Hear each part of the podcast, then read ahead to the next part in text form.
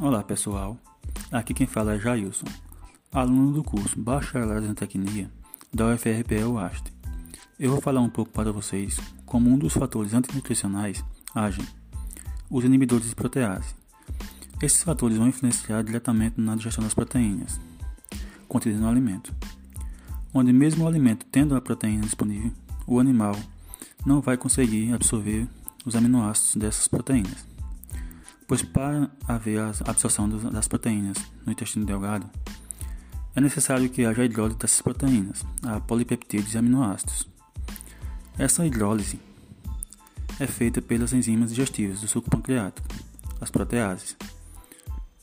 Os, inibidores de protease se ligam a essas enzimas, impedindo sua ação no substrato, assim gerando competição com as proteínas pelo sítio de ligação das enzimas e com isso as proteínas presentes no alimento são menos aproveitadas e uma parte passa para o intestino grosso, onde sua digestão não será mais aproveitada com eficiência pelo animal.